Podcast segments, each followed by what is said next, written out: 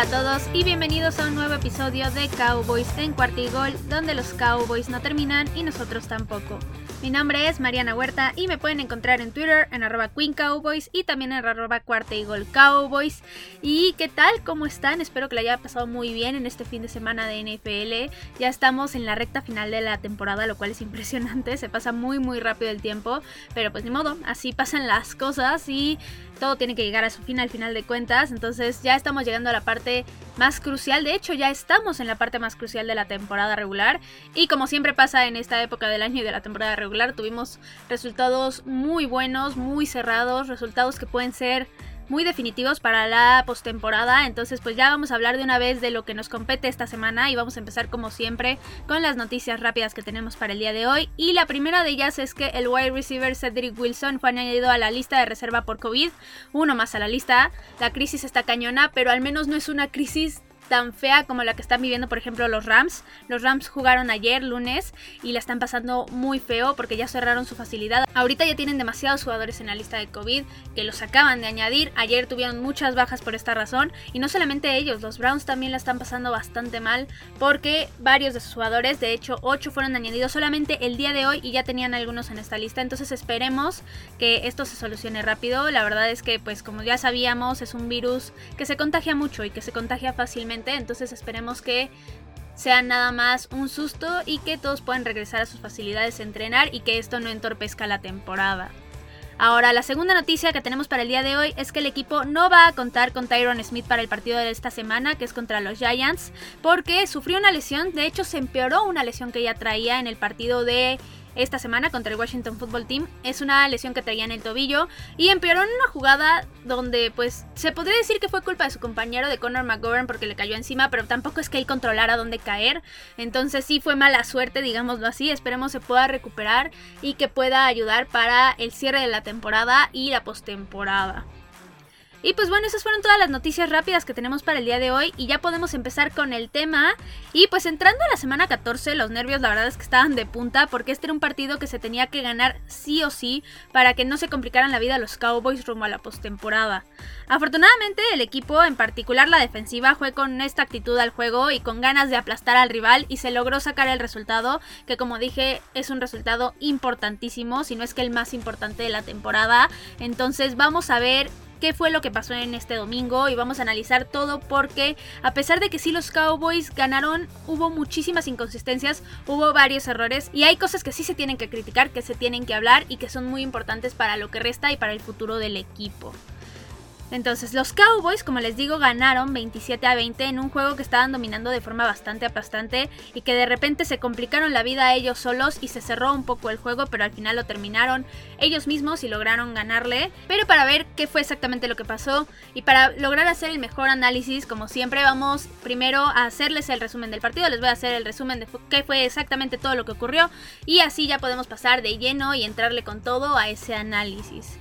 Ahora, antes que nada, antes de que cualquier acción pasara en el partido, los Cowboys se vieron bastante cómodos en este juego porque las bancas en donde estuvieron tenían los colores y el logo de los Cowboys y no, no volaron con sus bancas a Washington DC, no fue así, sino que ellos las rentaron y la empresa a la que las rentaron, ellos tuvieron la amabilidad, por decirlo de cierta forma, de poner el logo de los Cowboys en las bancas. Entonces, pues esto nunca había pasado en la NFL, lo cual es un caso único, pero la verdad es que me pareció bastante curioso y creo que fue una forma de decir aquí estoy y no me vas a pasar encima y yo hasta mis bancas pongo, ¿no? Entonces sí, al ser una rivalidad tan pesada, la de Washington contra los Cowboys, creo que fue una forma de dar un primer paso bastante fuerte e incluso hasta desconcentrar al mismo rival. Ahora, ya entrando al partido, los Cowboys empezaron a la ofensiva y estaban avanzando bien, pero ya en zona roja fueron inefectivos y el equipo SEC tuvo que quedar con un gol de campo de 35 yardas y con esto se abrió el marcador 3 a 0. Luego la defensiva detuvo al fútbol team y regresaron a la ofensiva y llegó el primer error importante de Dak Prescott porque lanzó una intercepción en un pase que prácticamente se lo regaló al defensivo, un pase que él voló a CD Lamb y sí fue un pase que fue muy malo, entonces sí fue error completamente de Dak Prescott, pero lo bueno es que la defensiva aquí tuvo su primera jugada grande porque Randy Gregory venció al liniero ofensivo, logró desviar el pase que lanzó Taylor Heineke y no solamente eso, sino que él mismo digamos que se lo dio a él porque la interceptó y tuvo un regreso para 12 yardas, entonces sí fue una jugada completamente dominante de Randy Gregory. Después la ofensiva logró capitalizar esta intercepción con un pase de Dak Prescott a Mari Cooper donde Cooper estaba completamente solo y con esto anotaron y gracias a un castigo de roughing the passer el equipo intentó la conversión de dos puntos y la lograron con un acarreo de Zeke Elliott y con esto el marcador se puso 11-0. Luego el Washington Football Team empezó a avanzar, pero se toparon con pared porque Mike Parsons le llegó a Taylor Heineke, lo capturó, provocó un fumble, luego este fumble lo recuperó Doran Armstrong y aparte lo regresó 37 yardas para touchdown, entonces aquí los Cowboys se fueron arriba 18-0. Luego la defensiva volvió a detener con otra captura de Micah Parsons y aquí fue donde se acabó el primer cuarto y empezando el segundo cuarto se vinieron dos series sin ningún éxito y luego los Cowboys empezaron a avanzar bien pero otra vez en zona roja fueron ineficientes y se tuvieron que quedar con un gol de campo de 38 yardas y con esto el marcador se puso 21-0. Después el Washington Football Team no avanzó de nuevo y la ofensiva de los Cowboys volvió a tener buenas jugadas, pero otra vez en zona roja volvieron a fallar y capturaron a Dak Prescott y por esta razón con un gol de campo se tuvieron que quedar, fue de 37 yardas, el marcador se puso 24 a 0 y con esto se acabó la primera mitad. Luego empezando la segunda mitad tuvimos dos series sin ningún éxito y luego el fútbol team anotó con una recepción impresionante a Sims donde tenía literalmente a Trevon Dix encima de él, literal la mano de Trevon Dix estaba debajo del balón, pero aún así este Sims logró estar completamente concentrado, controlar el balón y aparte tuvo suerte de caer dentro del campo porque estaban al límite. Y con esto el Washington Football Team anotó sus primeros puntos del partido y aparte lograron la conversión de dos puntos en la jugada que se podría decir que ya es la marca de la casa o la jugada preferida de Taylor Heineke porque salió corriendo hacia el lado izquierdo y en un acelerón logró anotar de puro milagro porque la verdad es que un segundo más tarde y no hubiera notado porque el defensivo de los Cowboys ya estaba encima de él. Pero bueno, como les digo, es la marca de la casa y con esto el marcador se puso 24-8. Después los Cowboys no lograron nada a la ofensiva, pero la defensiva tuvo otra jugada grande porque Jordan Lewis provocó un fumble de Antonio Gibson que él mismo recuperó y con esto la ofensiva regresó al campo pero no lograron mucho y nada más le sacaron 3 puntos a este fumble con un gol de campo de 39 yardas y con esto el marcador se puso 27 a 8. Luego pasaron cuatro series ofensivas sin que pasara absolutamente nada, sin ningún éxito, pero por ahí tuvimos una captura de Marcus Lawrence, otra de Neville Gallimore, pero lo más relevante para mí fue que Dak Prescott salió corriendo hacia las bandas prácticamente para salir huyendo de los defensivos. Y ya cuando iba a salir del campo, dentro del campo eso sí, uno de los defensivos de Washington empujó a Dak Prescott y estaban del lado de la banca de los Cowboys. Entonces, primero Zeke empujó al defensivo, defendiendo a su coreback y a su mejor amigo, primero que nada. Y después Lyle Collins se puso bastante, digamos, agresivo y fue a echarle bronca, obviamente, al defensivo. Ahí se armó la pelea y demás. Terminó todo en que terminaron expulsando a Lyle Collins del partido, le terminaron marcando castigo. Y no me lo tomen a mal, sí está muy mal que los jugadores se peleen. La verdad es que no está bien que de repente agarren y se pongan en este modo, pero lo que sí está bien es defender al coreback, porque al final de cuentas es tu jugador más importante. Y tú tienes que demostrar que sí te importa y que vas a defenderlo sin importar lo que pase. Entonces, sí entiendo la actitud de la El Collins. Y aparte, él en la entrevista que dio ya después del partido, dijo que él vio clarísimo cómo el defensivo iba directo a la pierna de Dak Prescott, lo cual sí levanta sospechas y sí te hace creer que iba con la intención de tal vez lastimarlo, entonces sí comprendo completamente a El Collins. Ahora ya pasando al último cuarto del partido, la defensiva se podría decir que se durmió en sus laureles porque permitieron que Washington avanzara bastante rápido y terminaron anotando con un acarreo bastante sencillo de Williams por el centro para una yarda. Y el marcador con esto se puso 27-14 porque fallaron la conversión de dos puntos y después se vino el peor error de Dak Prescott en todo el juego porque volvió a lanzar una intercepción y la volvió a regalar, se la volvió a poner al defensivo en las manos, de hecho esta fue todavía más sencilla que la primera. Y no solamente eso sino que Holcomb, que fue el que interceptó a Dak Prescott, la regresó para anotación. Entonces sí fue un error gravísimo y con esto se cerró el marcador 27 a 20 después de que los Cowboys iban ganando 24 a 0 después de la primera mitad. Pero al menos pues los equipos especiales reaccionaron, CJ Goodwin de hecho bloqueó el punto extra y después la ofensiva no hizo nada otra vez y le regresaron el balón al Washington Football Team, pero la defensiva volvió a poner autoridad, digámoslo así, y Randy Gregory volvió a ser el héroe porque capturó esta vez a Kyle Allen porque por ahí traía una lesión Taylor Heineke. Aparte le provocó un fumble y este fumble lo recuperó Jaron Kears y con esto se terminó el partido y los Cowboys ganaron, como ya les había dicho, 27 a 20. Ahora, ya después de todo este resumen, vamos a pasar ahora sí al análisis y vamos a empezar con el Washington Football Team y con sus aciertos y sus errores. Primero, lo que hicieron bien es que nunca se rindieron, siguieron peleando hasta el final y casi logran lo imposible. Y aunque no lograron remontar, esta actitud la verdad es que es bastante buena. Luego, las dos intercepciones que tuvieron, a pesar de que sí, Dak Prescott se las regaló, pues un jugador tuvo que haber cachado ese balón. Entonces ahí está el mérito de que tuvieran esas intercepciones y aparte que regresaran la segunda para anotación. Y otro cierto que tuvieron es la recepción de Sims. La verdad fue una completa locura, un gran, gran trabajo de su parte y obviamente hay que reconocérselo. Ahora, pasando a sus errores, primero su línea ofensiva jugó fatal, el juego terrestre nunca lo pudieron implementar y aparte los Cowboys le llegaron mil veces a Kyle Allen en su momento y al final del partido y también a Taylor Heineke. Otro error que tuvieron también fue que su defensiva se perdió cañón en el touchdown de Mari Cooper. No puedes dejar a Mari Cooper solo porque pues pasa esto, te va a notar y de la forma más sencilla posible. También otro error que tuvieron es que cometieron demasiadas entregas de balón, que aunque sí fueron todas, absolutamente todas, fueron mérito más grande de la defensiva. Sin duda el que no hayan protegido el balón todos sus jugadores, pues se nota y es por esto que se dan estas entregas de balón. Y el último error que tuvieron grande fueron sus castigos porque cometieron 7 para 65 yardas. Ahora, pasándonos a los Cowboys, vamos a empezar con los errores y la ofensiva primero fue un completo desastre en casi todo el partido. Avanzaban de repente bien, pero en zona roja se caían por completo. Ahora, Dak tuvo aquí probablemente el peor partido que hemos visto en toda su carrera. También nunca se pudo establecer por completo el juego terrestre, a pesar de que sí se avanzó y se tuvo más de 100 yardas, nunca se vio que fuera dominante o que pudieran correr mucho. Entonces sí no se estableció por completo. También hubo errores en las jugadas en cuestión de la elección y otra vez se tuvo un desempeño mediocre en este sentido. Ahora, esto no es solamente de un partido, esto ya viene siendo más o menos desde el partido contra Denver, que la ofensiva no ha logrado regresar al nivel que presentó las primeras seis semanas.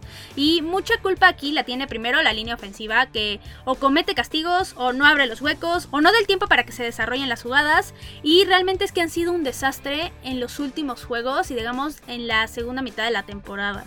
Ahora, también mucha culpa la tiene Dak Prescott porque desde que regresó de su lesión en la pantorrilla ha estado bastante inseguro y se nota en sus envíos porque ha estado bastante impreciso, pero también se nota cuando está en movimiento porque es clarísimo que corre con bastante duda y de él voy a hablar un poquito más adelante porque sí fue un tema que me pidieron específicamente en Twitter. Me lo pidieron el domingo y ahorita hablamos de eso, ahorita que me dedique a los jugadores. Pero regresando a la ofensiva, a pesar de que sí mucha culpa la tienen justo los jugadores, para mí el que tiene la mayor culpa de que la ofensiva no funcione es Kellen Moore.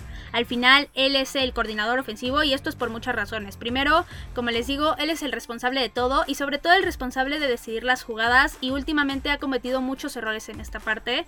Segundo, los jugadores no están siendo precisos, cometen errores en la ejecución y se repiten cada semana. Entonces, si se están repitiendo constantemente es porque tú en esos entrenamientos no estás metiendo mano dura y no le estás corrigiendo absolutamente nada. Entonces ahí entra también Kellen Moore. Pero a mí lo que más me preocupa de Kellen Moore es que la ofensiva no se ve igual de motivada que en las primeras semanas y sobre todo no se ve igual de motivada que la defensiva. Aquí los jugadores no se ven concentrados, no se ven convencidos de lo que están haciendo y si lo están, la verdad es que no se refleja en el desempeño y han tenido errores que sí han demostrado falta de entrenamiento primero y también falta de concentración. Aquí la verdad es que sí debe de haber un cambio radical ya porque eso puede ser la diferencia para la postemporada y eso empieza en los entrenamientos, porque para que una ofensiva avance y logre mejorar, tienes que mejorarlo en los entrenamientos. De hecho, para todo el equipo en general, mientras mejor entrenes, mejor vas a jugar en los partidos importantes, en los partidos del domingo. Entonces esto se tiene que ver reflejado porque una ofensiva así de mediocre como lo hemos visto las últimas semanas, no va a poder ganar en la postemporada sin duda alguna. Ahora, pasándonos a otro error que tuvieron los Cowboys en este partido, son los castigos. Otra vez, esto ha sucedido toda la temporada y esta vez fueron 7 para 60 yardas. Ahora, pasándonos a lo que realmente se hicieron bien los Cowboys, primero pues la defensiva fue una completa gozada, limitaron a Antonio Gibson, que es un gran running back, a solo 36 yardas, también el juego aéreo lo limitaron a solo 124 yardas, y si no hubiera sido por la super recepción de Sims, probablemente hubieran sido todavía menos yardas estas, pero lo mejor para mi punto de vista es que consiguieron jugadas grandes en casi todas las series ofensivas de Washington, y los cuatro intercambios de balón es algo que casi que no se puede defender y no puedes competir contra eso. Y la defensiva, como les dije hace rato, fue la que logró todos estos intercambios de balón. Fueron jugadas muy buenas de su parte, lograron ser dominantes y lograron poner el partido del lado de los Cowboys en prácticamente todo momento. Ahora, lo único que podría decir que estuvo mal del lado de la defensiva fue que permitieran esa serie donde Washington Football Team anotó por tierra, que fue una serie muy larga, le permitieron demasiado y fue como si dijeran, bueno, ya ya ganamos. Entonces esto sí, la verdad es que me molestó y creo que es algo que no se deben de permitir porque contra cualquier otro equipo más poderoso sí hubiera costado el partido. Ahora, pasándonos a hablar directamente de los jugadores que lo hicieron bien y que lo hicieron mal, primero vamos a hablar de los que lo hicieron bien y voy a empezar con Amari Cooper y como siempre Amari respondió en los momentos importantes y fue el jugador seguro de esta ofensiva. En el touchdown, como les digo, él estaba completamente solo y esos 7 puntos fueron muy muy importantes.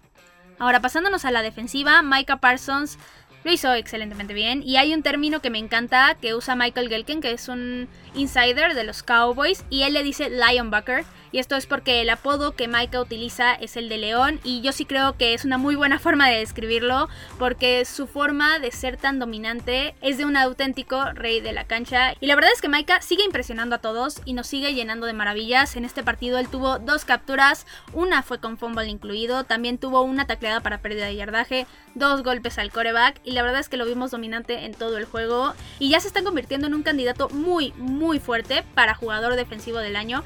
No Rocky, ese ya se lo ganó sin duda alguna, sino defensivo en general. La verdad es que todo lo que ha logrado en las últimas semanas y su consistencia es lo que hace que esté en otro nivel y que realmente esté demostrando que es uno de los mejores defensivos de la liga en este momento. Ahora, otro que no se quedó atrás fue Randy Gregory y la verdad es que sí hacía mucha falta y sin duda él se hizo notar en este partido. Primero tuvo su intercepción donde como les dije todo el trabajo lo hizo él y después tuvo la captura donde provocó el fumble y aparte de esto también tuvo dos golpes al coreback. Entonces sí fue un excelente trabajo el que hizo Randy Gregory en su regreso. Otro que lo hizo muy bien fue de Marcus Lawrence y la verdad es que él se beneficia muchísimo cuando tiene compañeros que están al nivel al lado de él. En el partido de la semana pasada sí tuvo un buen juego, pero sí le faltaba alguien que también estuviera cometiendo estas mismas jugadas grandes. Y la verdad es que ahora sí los tuvo. Tuvo a Randy Gregory, tuvo a Neville Gallimore, tuvo a Micah Parsons y se benefició muchísimo de esto. Y aparte consiguió una captura. Otro que lo hizo bien fue Doran Armstrong y esto fue porque en el fumble que provocó Micah, él fue el que terminó el trabajo, él fue el que recogió el balón y lo regresó a la zona de anotación, entonces muy bien por él. Otro que tuvo un gran partido fue Jordan Lewis. Él tuvo seis tacleadas, tuvo un pase defendido y aparte él fue el que provocó el fumble de Antonio Gibson que él mismo recuperó. La verdad es que un gran partido para Jordan Lewis. Otro que se hizo notar fue Neville Gallimore y él también fue su regreso, fue su primer partido de la temporada y él tuvo una captura y la verdad es que fue una pieza clave para limitar el juego terrestre de Washington. El último que lo hizo bastante bien y que quiero destacar es Leighton Madresh. Tuvo un gran juego y para mí creo que fue el mejor partido que le hemos visto en toda la temporada. Él tuvo tres tacleadas, un pase defendido y aparte se vio bastante dominante en casi todas las jugadas. Ahora, pasemos a hablar de los que lo hicieron mal y regresemos al tema de Dak Prescott. Y como les digo, yo sí estoy convencida de que vimos el peor partido de Dak Prescott en toda su carrera. Él tuvo apenas 211 yardas, lo capturaron cuatro veces, tuvo dos intercepciones que fueron completamente su culpa porque se las puso en la mano a los defensivos. Y aparte su rating fue el peor de toda su carrera con 58.8, lo cual es bajísimo. No bajo, bajísimo. Aquí conmigo hay varias cosas preocupantes con Dak porque desde que regresó de su lesión en la pantorrilla sí ha bajado su nivel, eso es un hecho, los números lo dicen, el simple hecho de verlo jugar es clarísimo, sí ha bajado su nivel, ha sido bastante impreciso, quedándose o corto en los pases o volando a los receptores, lo cual está bastante mal de donde lo veas. También han tomado malas decisiones en cuestión de a quién mandarle los pases. Y también cuando ha decidido correr lo hace de forma bastante insegura, se nota muchísimo. Ahora, yo para nada creo que este desempeño lo convierta en un coreback mediocre, como muchas personas lo están poniendo en redes sociales. No es así, porque para mí la razón más importante de esto que está pasando con Dak Prescott es un bloqueo mental. Yo creo que es completamente de la mente, no creo que tenga nada que ver con lo físico. Y esto es porque en múltiples ocasiones Dak ha demostrado que puede estar al nivel para cerrar los juegos bajo presión y que puede mandar esos pases precisos y esos pases que son completamente impresionantes, digámoslo así. Y si quieren un ejemplo, no hay que irse muy lejos porque ahí está el partido de los Patriots de la semana 6, donde fue completamente impresionante lo que hizo para cerrar el partido. También tenemos por ahí el partido de los Chargers. hay, hay múltiples partidos que podemos ver en esta temporada donde Dak Prescott realmente da el resultado. También está por ahí el partido de Atlanta, que ese fue después de su lesión, que sí, Atlanta, el rival que quieran, pero de todas formas, él hizo lo que tenía que hacer. Y al final, como les digo, para mí esto es algo mental, no tiene nada que ver con lo físico ni nada que ver con las habilidades que tiene Dak Prescott. Y para mí el indicio principal, o lo que me dice que es completamente algo de inseguridad en él, es que bajaron muchísimo los intentos que tiene Dak Prescott para pases largos. Un ejemplo clarísimo de esto es que el pase más largo que tuvo en este juego fue de 24 yardas. Y así ha estado en los últimos partidos. La verdad es que no lo hemos visto intentar pases largos. El último que recuerdo y que de hecho fue un completo fracaso fue el que intentó con Michael Gallup en el partido contra Nueva Orleans, que lo terminó volando. Entonces sí creo que esto lo único que habla es de que Dak no está seguro consigo mismo. Que no se siente capaz de lograr estos pases, que sí es completamente capaz. Entonces sí creo que es algo completamente mental. Y arreglar los bloqueos mentales no es nada fácil. Pero si Dak se dedica a recuperar su confianza, sin duda vamos a tener al coreback de élite que ha demostrado ser desde que llegó a la NFL. Y con esto yo sí estoy muy segura que vamos a tener a la ofensiva dominante de vuelta, independientemente de cómo esté la línea ofensiva. Mientras Dak se dedique a arreglar esto, va a cambiar completamente a esta ofensiva. Ahora, no es Dak solamente, aquí creo que sí tiene que intervenir mucho Kellen Moore y también Mike McCarthy son los que tienen que ayudarlo a recuperar esta confianza y a ayudar a esta ofensiva a regresar a ese nivel porque no solamente es Dak, él no tiene la culpa de todo para empezar, creo que eso es algo que la gente se ha dedicado a hacer desde el minuto uno en el que Dak Prescott fue titular desde 2016 y no es así, muchas veces, hay veces como este partido que sí fue su culpa, todos los errores que cometieron fueron su culpa, pero la mayoría de las veces no ha sido así y la verdad es que se ha atacado mucho a Dak por esta razón y yo no estoy de acuerdo con estos ataques. Creo que Dak Prescott ha demostrado ser un coreback con muchísimo nivel, un coreback que se ganó por supuesto ese contrato y que sí lo ha desquitado, pero sí tiene que recuperar esa confianza lo antes posible porque para competir en esta postemporada se necesita a el Dak Prescott que ha demostrado ser completamente dominante, que ha demostrado ser un gran coreback y que es el líder de este equipo. Ahora, ya dejando de lado a Dak Prescott, el otro hombre que quiero destacar para mal es Anthony Brown. Y esto porque él dejó ir dos intercepciones que estaban muy atrapables, eran completamente atrapables para quien sea. Y aunque no hicieron falta en el resultado, pues sí son errores que al final en otros partidos sí pudieron haber costado puntos o pudieron haber costado el resultado. Ahora, fuera de eso, la verdad es que Anthony Brown lo hizo bien y no tuvo un partido como para criticarlo mucho. Ahora, pasándonos a las razones por las cuales el Washington Football Team perdió y los Cowboys ganaron. Primero, el Football Team perdió porque su línea ofensiva fue un desastre, nunca funcionó. Y también porque entregaron el balón muchísimas veces, porque al final también Taylor Heineke se veía que estaba lesionado y ahí lo mantenían en la cancha, entonces por estas razones perdieron ellos. Y los Cowboys ganaron porque la defensiva jugó excelentemente bien y porque generaron jugada grande tras jugada grande.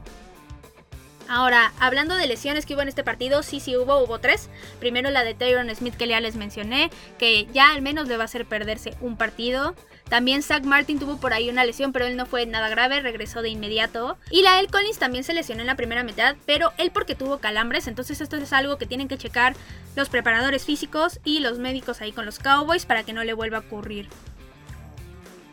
Ahora nada más para concluir este tema, la verdad es que es un alivio muy grande que los Cowboys hayan ganado este primer juego contra el fútbol team, porque esto sí, como les digo, les da una ventaja muy muy grande en la división y también los mantiene a la par en la NFC, porque ahorita todos los líderes divisionales tienen un récord de 9 ganados y 4 perdidos, y pues esto es muy importante.